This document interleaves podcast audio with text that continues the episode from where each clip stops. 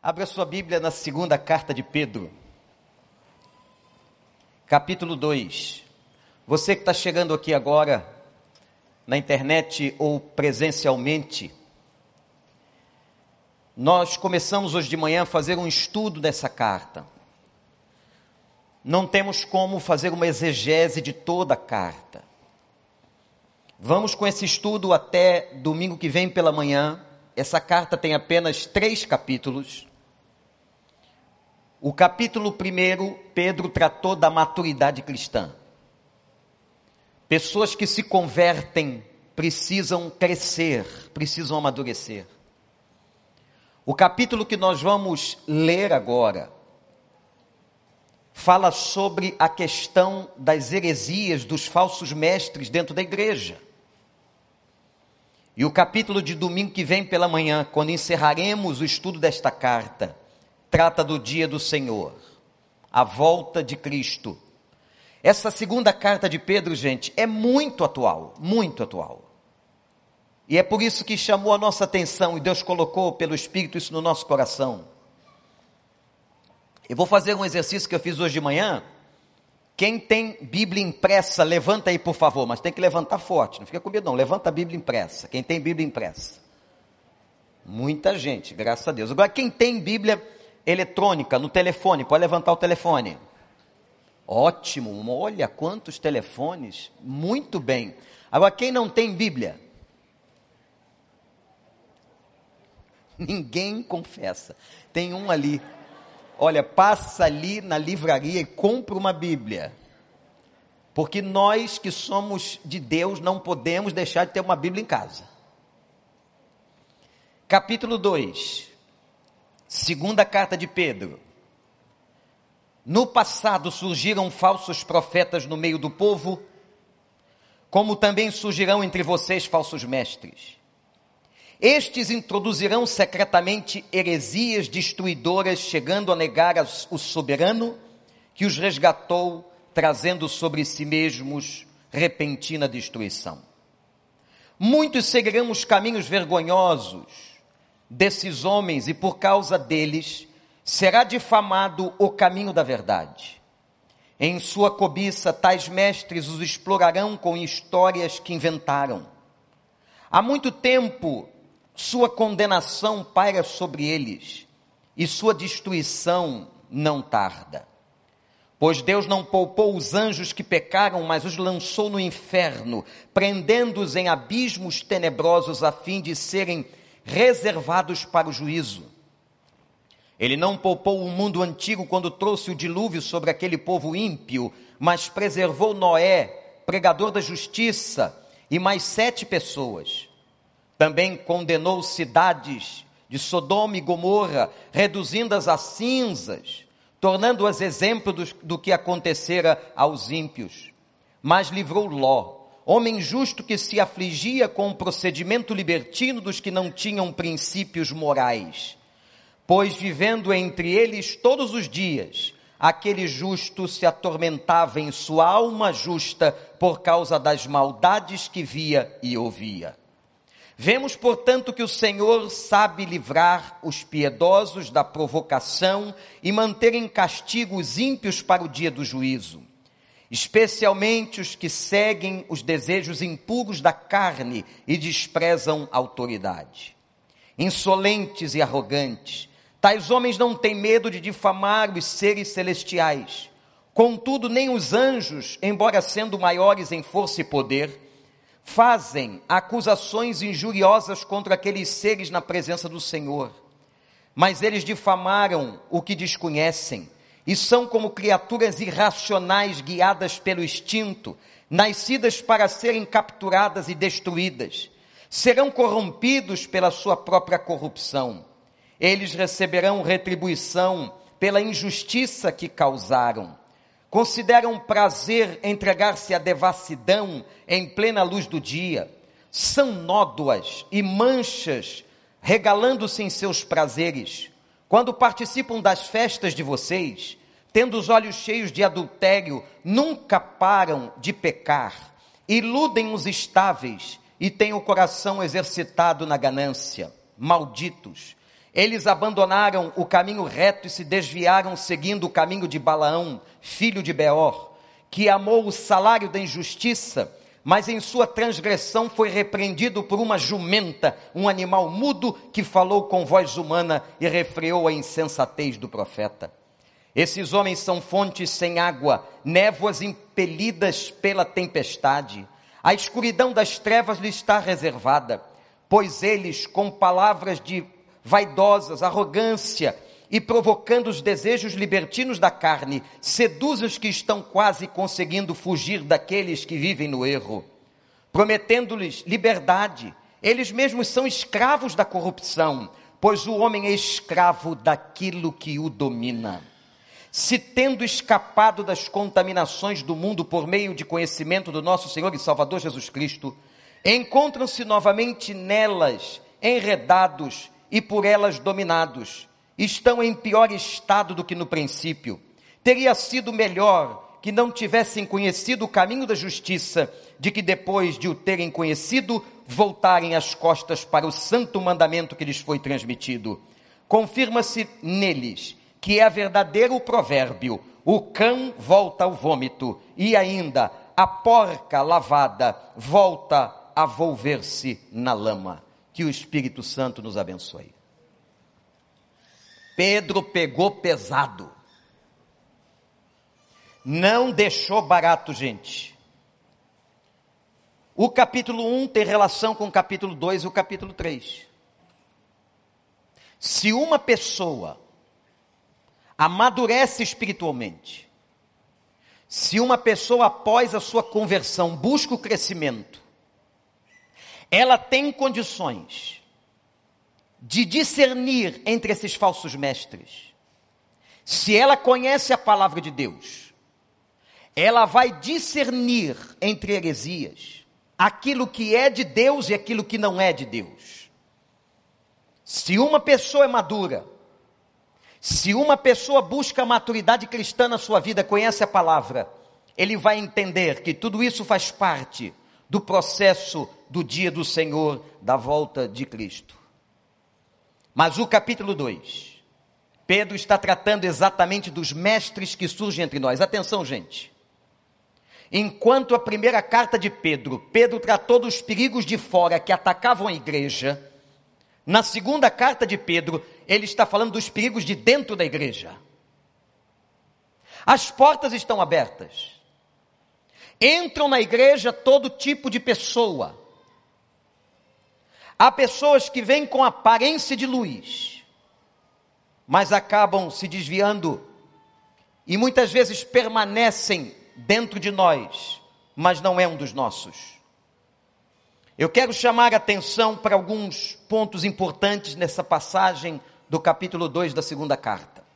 Primeiro, a presença contínua de heresias na história da igreja. O versículo 1 diz que no passado surgiram falsos mestres, como também surgirão entre vocês. A presença de pessoas que não são de Deus, com ensinamentos distorcidos na igreja, elas continuarão existindo. A presença dessas pessoas é um fato. A presença de dentro da congregação é real. Diz o versículo 13: são como nódoas, olhe para a sua Bíblia, como manchas, que participam das suas festas. Eles estão entre nós.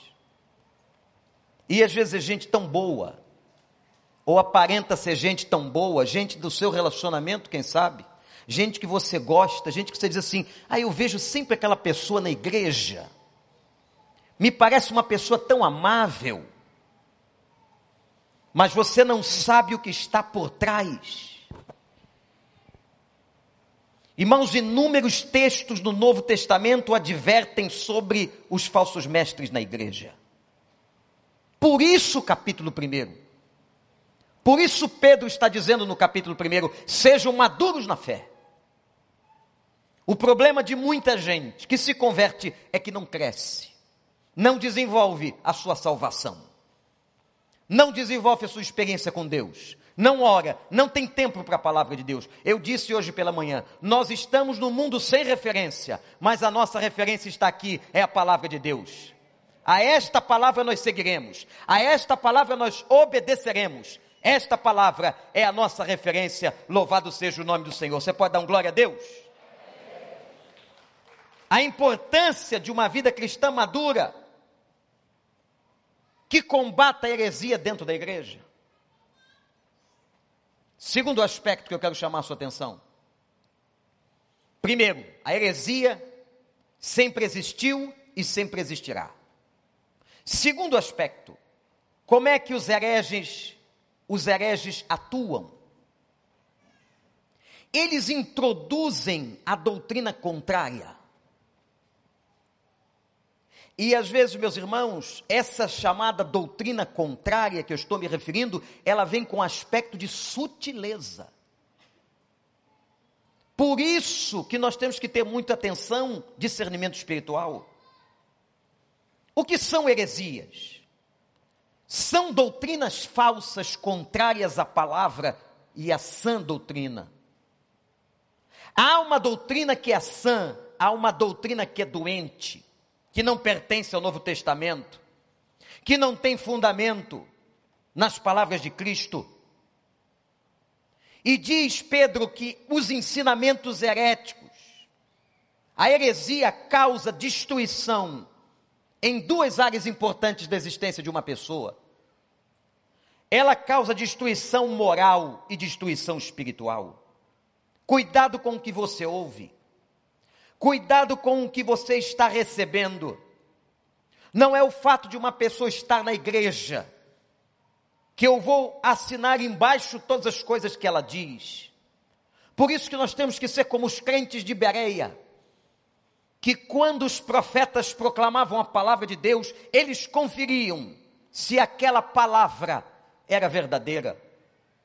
Por isso que nós estimulamos você a trazer sua Bíblia, abrir a Bíblia, acompanhar o pastor e ver se o pastor, o professor da escola bíblica, os líderes estão exatamente falando do que está no texto.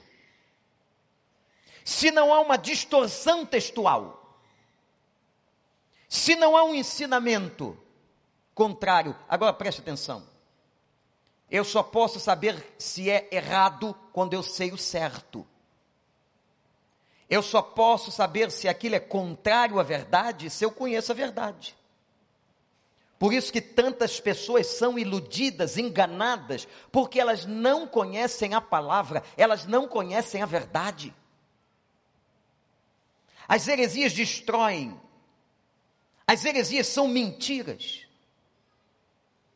Diz Pedro que elas negam até a soberania de Deus. Irmãos, tem líderes que se colocam numa posição diante da igreja onde eles são mais importantes do que Cristo.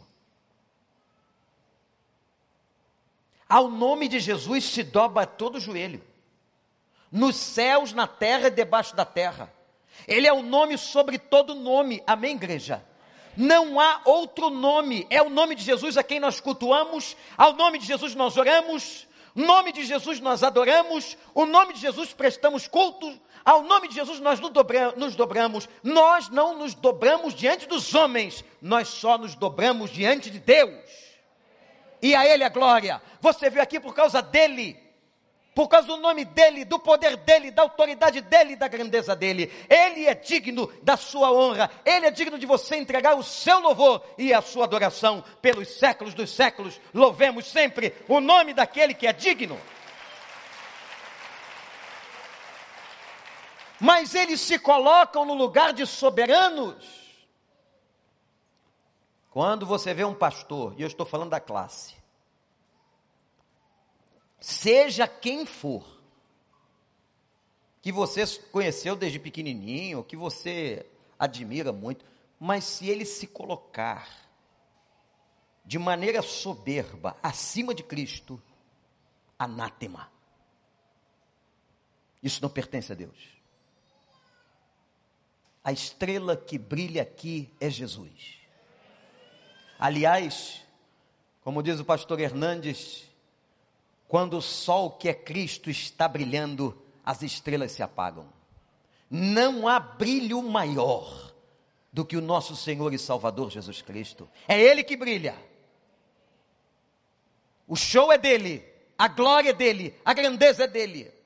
Não há músico, não há pastor, não há missionário, não há líder dentro da igreja maior do que Cristo. Cristo é o Senhor, é Ele que está sentado à direita do trono de Deus. A Ele damos glória. E Ele virá com poder e glória e esmagará todo aquele que não submeter ao seu nome e fará justiça. As heresias estarão sempre presentes, se infiltrarão no meio da igreja Terceiro aspecto que eu quero chamar a atenção nesse texto é o nível de influência que a heresia tem. Olha o versículo 2.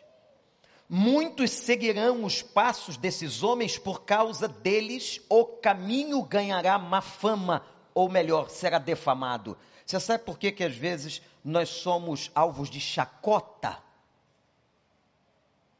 Pelo mundo, pelos ímpios?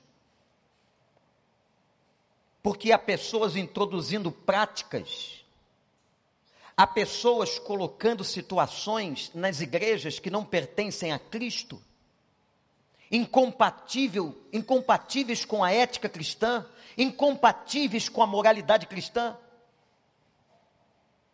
Por causa deles, diz Pedro, o caminho, o caminho é uma referência ao cristianismo, o caminho é defamado o caminho ganhará uma fama. Eu vejo tantas coisas erradas na igreja evangélica brasileira. Mas é tão interessante que quando um jornalista, um político que não pertence à igreja se levanta, ele coloca todos nós no mesmo saco, na mesma panela como se nós praticássemos as mesmas coisas. Essas pessoas envergonham o Evangelho. Essas pessoas, diz Pedro, elas trazem uma fama. Há uma palavra aqui muito interessante. Eles usam palavras fictícias. Eu fui, curiosamente, ver essa tradução para o português da expressão fictícias.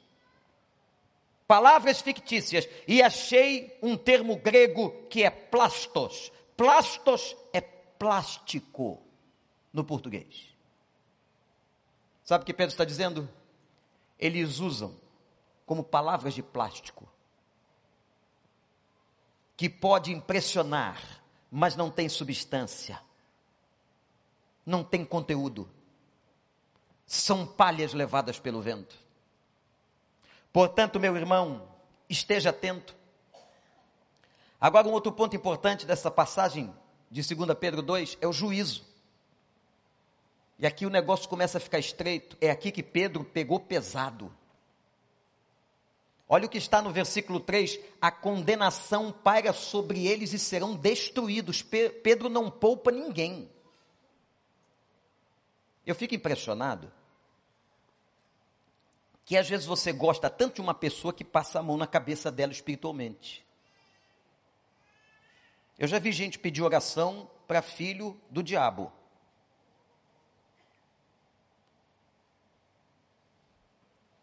Ora por mim. Os filhos do diabo não têm condições de orar por você. O Deus deles é outro. E aí você gosta muito de uma pessoa, ela está totalmente errada espiritualmente, você passa a mão. Ah, mas é tão boazinha, é tão gente boa é tão minha amiga, é tão meu amigo. E você cultiva e você mantém uma camuflagem. E você estimula uma camuflagem. Seria muito mais bíblico se você dissesse a verdade. Um amigo verdadeiro diz a verdade. Sim ou não, gente? E dizer para uma pessoa: você não está num bom caminho, com todo amor, com todo respeito, com todo carinho. Ninguém precisa ser agressivo. Ninguém precisa colocar o dedo sobre o outro com palavras de agressividade. Isso não ganha ninguém. Tem gente que tem um evangelismo tão explosivo que não ganha ninguém, só destrói. Por isso que muitas vezes filhos não ganham seus pais e pais não ganham seus filhos. É um evangelismo explosivo, agressivo. Mas nós não podemos passar a mão na cabeça. São seus amigos, continuará sendo, mas são alvos da sua oração, da sua intercessão, para que se convertam. Tem pessoas lá no seu negócio que são bons profissionais, mas não são convertidos. Que têm que ser alvos da sua oração, da sua intercessão e do seu evangelismo. Deus nunca deixou e nem deixará um errante, diz Pedro sem castigo. Agora ele traz alguns exemplos. Aonde ele mostra o juízo de Deus, atenção, irmãos, e mostra que a impiedade não fica sem punição. E mostra que essas pessoas que desvirtuam o evangelho e que estão no meio da igreja, conduzindo ou levando uma falsidade à igreja, essas pessoas, elas terão a sua recompensa, o seu castigo e o juízo. Quando um pastor assume este púlpito, seja eu ou qualquer outro profeta, homem ou mulher, deve ser alvo das nossas orações. Você ora pelo pastor que vai pregar antes de você sair de casa? para que ele seja um fiel proclamador do Evangelho. Porque nós, irmãos, não viemos aqui ouvir a psicologia, apesar de eu ser psicólogo, nem a filosofia, nem afirmações do direito, nem sentenças políticas ou sociais. Nós viemos aqui ouvir o Evangelho. Portanto, o que requer de nós, pastores, pastor Davi Curti, que está entre nós, é que sejamos especialistas no Evangelho. Nós não temos que ser especialistas em nenhuma outra ciência, mas temos que ser especialistas na teologia da interpretação e da hermenêutica. Para sermos fiéis àquilo que Deus está dizendo e não venhamos nós a distorcer. Portanto, quando você for ouvir uma pregação, onde quer que seja, não importa qual seja a qualificação acadêmica do pregador, mas que você diga assim: Senhor, usa essa pessoa que tem o teu Santo Espírito como vaso e que traga a nós uma interpretação coerente da tua palavra. Posso ouvir amém? Posso ouvir? Aí Pedro começa dizendo: Vou dar exemplo a vocês que Deus não deixa ninguém que faz coisa errada sem castigo. Ele começa pelo céu. A queda dos anjos, versículo 4. Deus não poupou os anjos que pecaram, os lançou no inferno. E aqui vem algo muito interessante sobre descoberta teológica. Olha o que está aqui. Os lançou no inferno presos em abismos tenebrosos e estão aguardando julgamento. Se você quer ler o que aconteceu no céu, a queda de um terço da ordem angelical. Eu estou falando de 33,3% do número de anjos celestiais que caíram. A história está resumidamente na Escritura, em Isaías 14 e Ezequiel 28. Leia e estude esse texto, esses textos. O anjo Lúcifer o anjo de luz pecou e arrastou um terço das ordens celestiais, diz Apocalipse capítulo 12, versículo 4. E o texto de Pedro, de forma revelatória, nos mostra que uma parte desses anjos caídos está solta e uma parte está presa. Olha como Deus é bom. Sabe o que significa isso? Tem muito demônio solto mas nem todos estão. Talvez nós não suportássemos. Então, pela misericórdia e soberania de Deus, alguns desses demônios estão acorrentados, segundo Pedro, aguardando julgamento desde que caíram. O motivo da queda é o motivo de Lúcifer, quando tentou tomar o lugar de Deus quando tentou ser igual a Deus.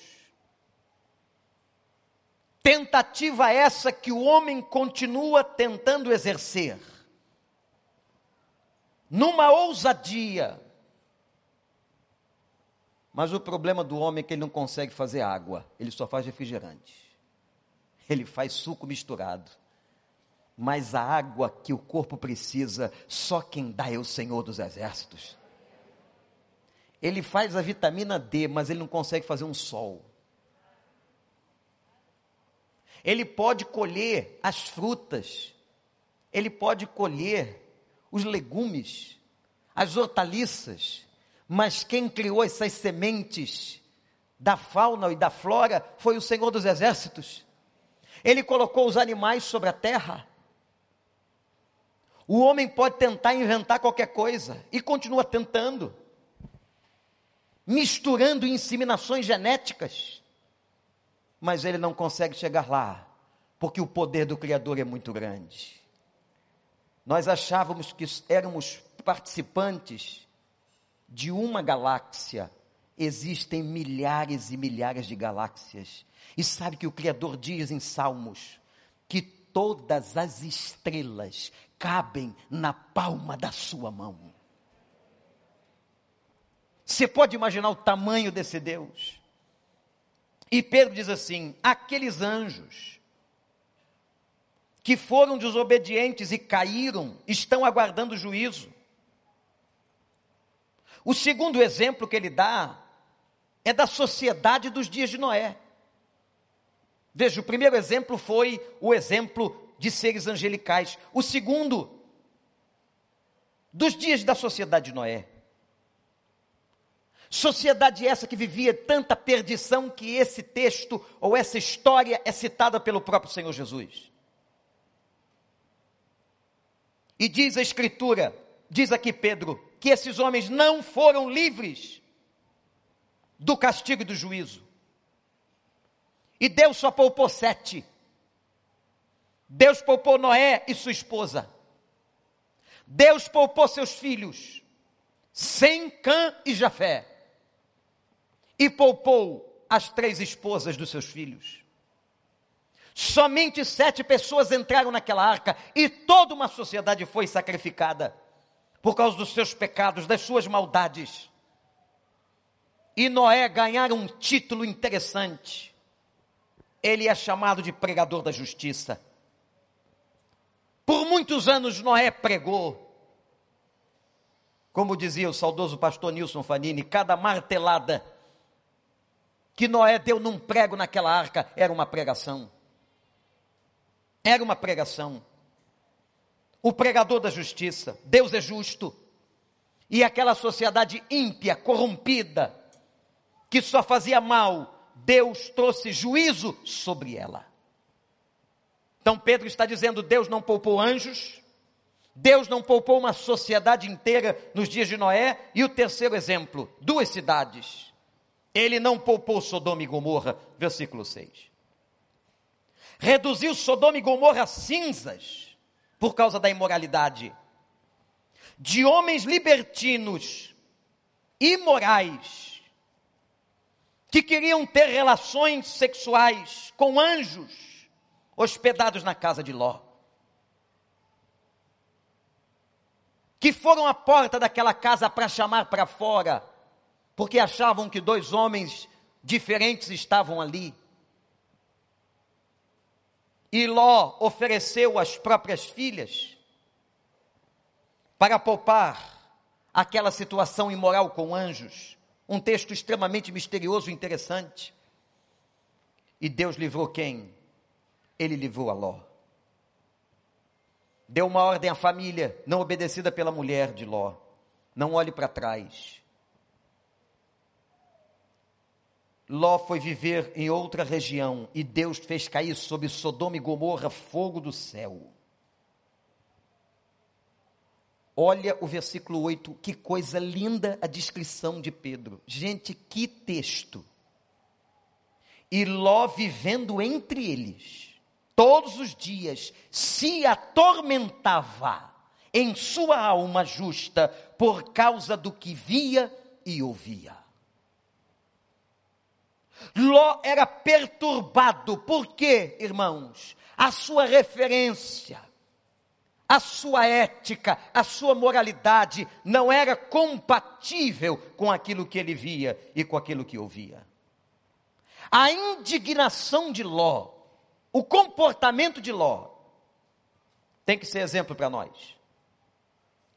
Vivemos num mundo imoral, vivemos num mundo onde as pessoas e até os crentes se adaptam, se contaminam, se conformam, como diz o apóstolo São Paulo em Romanos 12: Não vos conformeis com este século, com esta cultura, mas transformai-vos pela renovação do entendimento para que experimenteis a boa, agradável e perfeita vontade de Deus. É por isso que muita gente não conhece a vontade de Deus.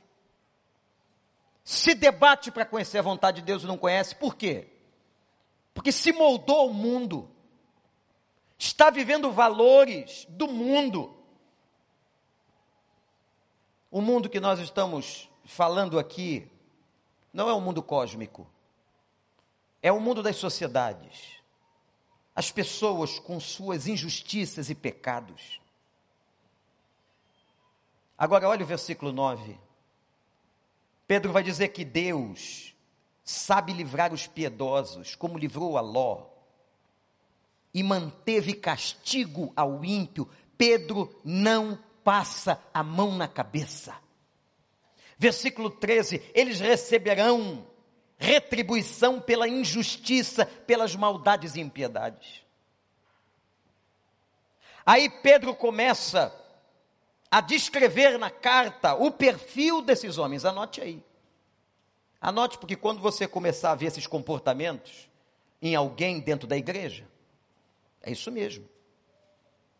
Porque o perigo da heresia e dos falsos mestres estava dentro da igreja, não estava fora. Quando você começar a ver esses comportamentos, a incidência desses comportamentos, você comece a orar a Deus pela vida daquela pessoa. São pessoas que vivem em desejos imorais. Ele compara essas pessoas àqueles que viviam pelas praças, nas prostituições e na imoralidade sexual. Desprezam autoridades. Pessoas que não respeitam ninguém são soberanas na sua vontade, não respeitam o policial, não respeitam o professor na escola, não respeitam na universidade, não respeitam na igreja. São insubordinados e rebeldes de natureza. Pedro diz: são insolentes, arrogantes. A arrogância faz parte da personalidade dessas pessoas. O arrogante se acha. Ele é melhor do que todos os outros. Difamam os seres celestiais. Tem gente brincando com as coisas de Deus. Eu tenho ouvido tanta coisa sendo dita de púlpitos e gravações de mensagens aonde pessoas colocam em xeque a escritura. Colocam em xeque as coisas de Deus, a igreja de Deus. Nós sabemos que nós somos o templo do Espírito Santo, mas essa terra aqui foi consagrada a Deus. Isto aqui é uma casa de oração. É uma casa de oração. E eu ou o pastor que estiver aqui tem que trazer toda, todo cuidado, todo respeito e todo zelo pela casa de Deus. Tem gente dizendo que Jesus Cristo aboliu essa ideia. Não! Ele ainda disse, como está escrito: a minha casa será chamada casa de oração.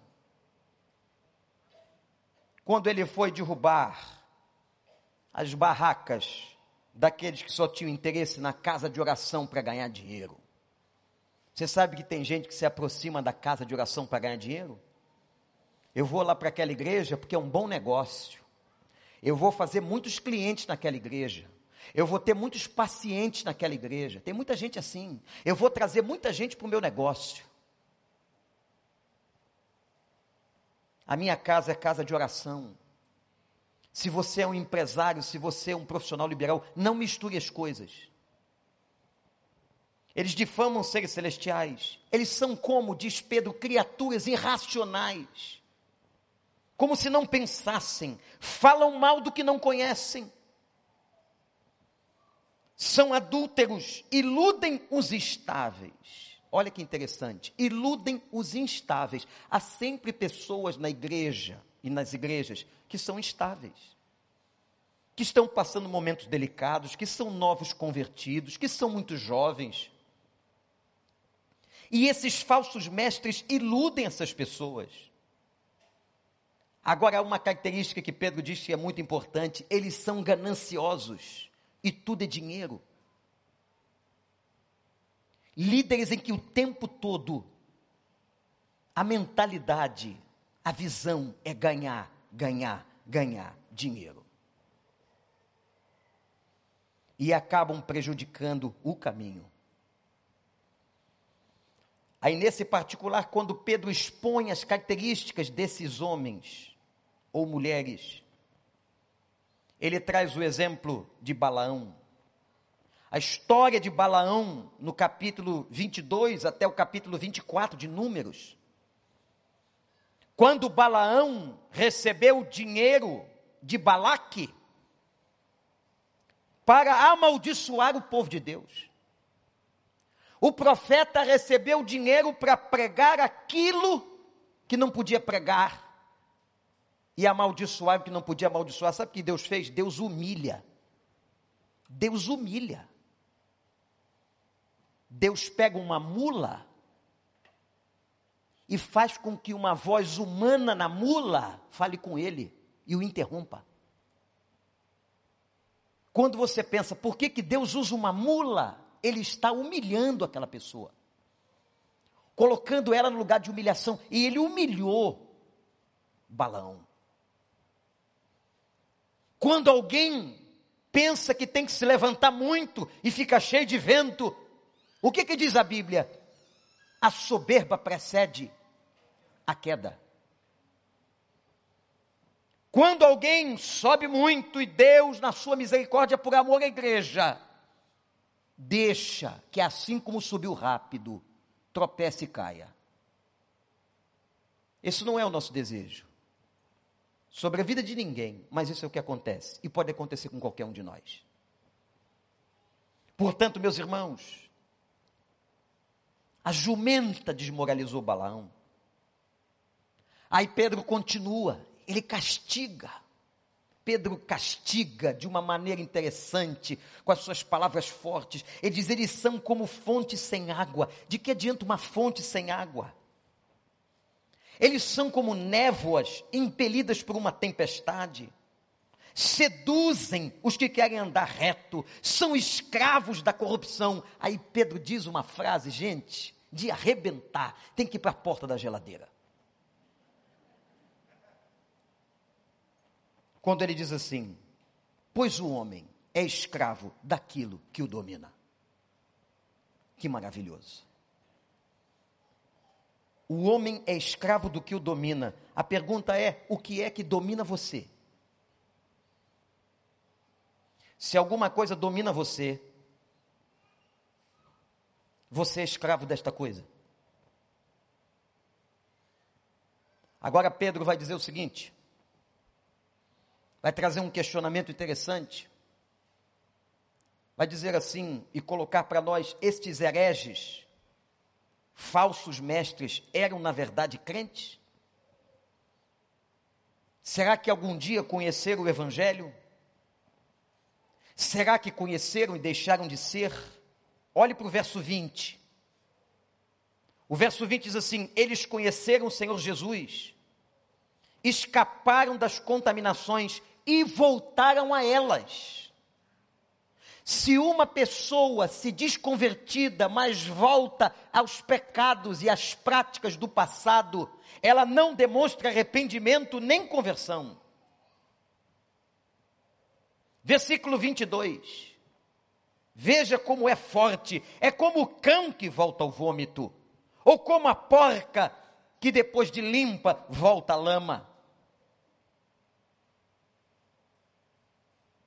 Esse texto é forte, irmãos, mostrando para nós que alguns mestres do pecado, das heresias, esses mestres aparentaram mudanças por um tempo.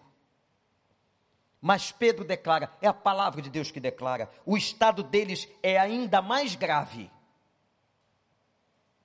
Era melhor que não tivessem dito terem se convertido. Um dia serão julgados, o juízo recairá sobre eles de uma forma muito mais forte. Era melhor que não tivessem conhecido. Saíram das fileiras da igreja. Irmãos, há tantas coisas, e agora depois da pandemia, tantas desculpas. Não existe uma pessoa convertida, olhe para mim, que não esteja debaixo da autoridade espiritual de uma igreja. Não importa se ela está presencial ou online, ela tem que estar debaixo da orientação espiritual de uma igreja, de pastores que velam sobre ela e têm autoridade sobre sua vida, que as admoestam, que as corrigem. Homens que são corrigidos por Deus precisam levar correção à congregação. Esse papo de gente que diz agora, e é um grande grupo dizendo: Olha, eu sou de Deus, mas eu não sou de igreja. Isso não existe no Evangelho.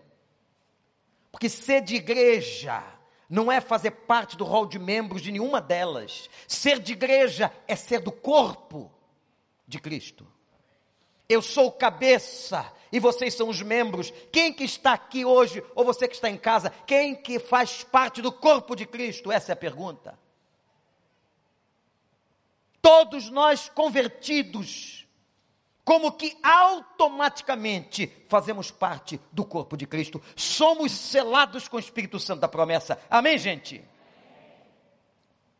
Mas esses abandonaram o mundo por um tempo, mas voltaram às velhas práticas. Será que um dia foram convertidos? Há uma grande discussão teológica em torno disso, mas quando eu leio na Bíblia em João 10, em Romanos 8, Evangelho de João, capítulo 3, em Coríntios, em Efésios, algumas coisas me fazem entender o seguinte: pessoas que verdadeiramente, genuinamente nasceram de novo, elas podem cair, mas se levantam. Porque elas são templo do Espírito Santo de Deus elas foram seladas com o Espírito Santo da promessa. Como se arranca este selo? A palavra selo é aquela marca que não sai de um animal quando seu proprietário, a ferro quente, marcava o animal e dizia: Este gado é meu. E as iniciais do animal, ou do dono do animal, estavam no animal. O selo não sai. Eu assisti uma coisa tão interessante essa semana, passando aqueles canais de televisão, aquele exercício que a gente faz com o dedo. E tinha um cara que estava tentando tirar uma tatuagem. E um médico na Califórnia inventou uma situação e estava dando explicação científica como é que sai aquilo. E, gente, um equipamento de alta precisão e temperatura e o rapaz tinha tatuado o nome de uma moça e se casou agora com outra. E depois de ter assinado os termos, ela disse: Agora, meu amor, eu quero te pedir uma coisa. Arranca a tatuagem.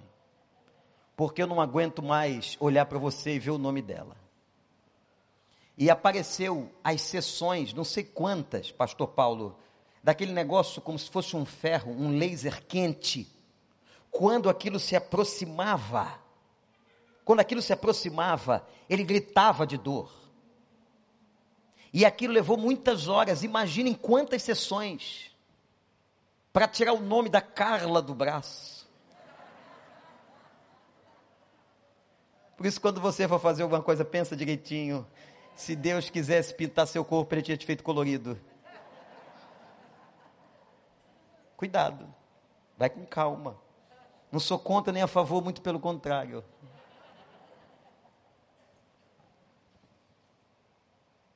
Só que a marca do Espírito não sai aquele que experimentou as regiões celestiais em Cristo, aquele que experimentou o bom pastor, aquele que comeu dos pastos verdejantes, aquele que respira o evangelho, aquele que bebe da água da vida, esse não pode e não consegue abandonar. Eu amo porque eu amo, eu amo porque eu quero, eu quero porque eu amo. Louvado seja o nome do nosso Senhor e Salvador. Não dá para ficar longe dele. Como é que é aquele cântico? Cadê o tudo? Está por aí. Quem pisou no santo dos santos, em outro lugar, não sabe viver. Por isso que a gente tem encontrado tanta gente, está parecendo até o pessoal voltando do cativeiro do Egito, esse negócio de, de pandemia. O povo voltando, quando chega ali na porta, o povo chora. Saudade e todo mundo com saudade de abraçar os pastores. E vem aquela turma com os vírus e tudo, tá? Vem, pastor. Achando que a gente é imune, não é? Nem pergunta assim, já tomou uma vacina, pastor? Não, vem com saudade. Quando voltamos do cativeiro, estávamos como os que sonham. A nossa boca se encheu de riso a nossa língua de cântico e dizíamos entre as nações: grandes coisas fez o Senhor por nós e por isso estamos alegres. É por isso que a gente tem vindo o povo voltando para casa de oração a cada domingo aparece um defunto novo. Cada domingo, um que estava morto revive. Eu fico tão feliz. Hoje eu já vi uns quatro Lázaros ressuscitando. Aliás, se é uma palavra que o Brasil quer dizer hoje, se é uma frase, é Lázaro sai para fora. Está todo mundo dizendo. Fica tranquilo que Deus sabe onde está. Na hora certa, Deus encontra. A gente precisa entender que nós fomos feitos para isso. Quando eu sou salvo, quando eu piso no santo dos santos, em outro lugar não sei viver. É por isso que os crentes de verdade choram. Mas cuidado, porque mesmo na pandemia, não tem gente que passa trote na tragédia. Tem gente que passa trote dentro da igreja, na tragédia, contando mentira sobre o evangelho. Agora dá para entender o primeiro capítulo de Pedro.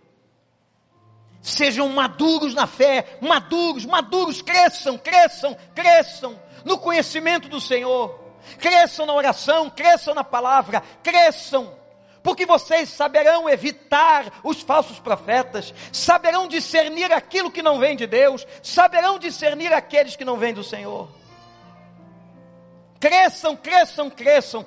Nós veremos no capítulo 3, para que vocês possam discernir os tempos. E como nós dissemos aqui, parafraseando irmã Edmeia, essa pandemia é trombeta de Deus. É uma das trombetas do Apocalipse. Que está tocando. E há teólogos, há homens e mulheres sérias de Deus que dizem o seguinte, pastores, que essa trombeta está tocando principalmente para a igreja. Chamando a igreja ao avivamento, chamando a igreja à consagração, porque os tempos são maus, o dia se aproxima, a volta está chegando e tem crente dormindo. Ontem eu vi uma live tão interessante, dois grandes monstros da igreja presbiteriana, pastor Hernandes e pastor Jeremias, orando, orando.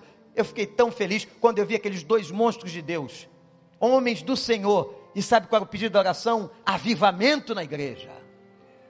Avivamento na igreja. A trombeta está tocando, chamando a igreja ao avivamento, à santidade, à comunhão. Acorda, igreja. Não ouçam os da doutrina de Balaão, não ouçam aqueles que estão vendendo o evangelho, que se importam apenas com a ganância e com o dinheiro, mentirosos. Diz o apóstolo Pedro: esse já tem a sua condenação, assim como Sodoma e Gomorra, como os anjos caídos, como a sociedade do passado de Noé, assim como foram julgados, eles também o serão sem piedade pela justiça de Deus. Sabe por quê? E eu vou terminar que Deus, no seu caráter, na sua essência, ele é, na sua essência, ele é justo. Tu não é que ele faz nada contrário a ninguém. A sua natureza é de justiça. E toda natureza de justiça repele a injustiça. Lembra aquele momento na cruz que Jesus tomou todos os nossos pecados e ele mesmo disse: Deus meu, Deus meu, meu Pai, por que me desamparaste? Naquela hora, como se Deus tivesse virado o rosto, porque não suportava na sua santidade ver o seu filho envolto nos nossos pecados que recaíram sobre ele. Então, o que será feito não é maldade, com aqueles que não querem a verdade, é porque Deus é justo na sua natureza, na sua essência, na sua justiça. Então, naturalmente, ele repele a injustiça. Quando a luz chega, o sol brilha, as trevas desaparecem. Vamos ficar em pé.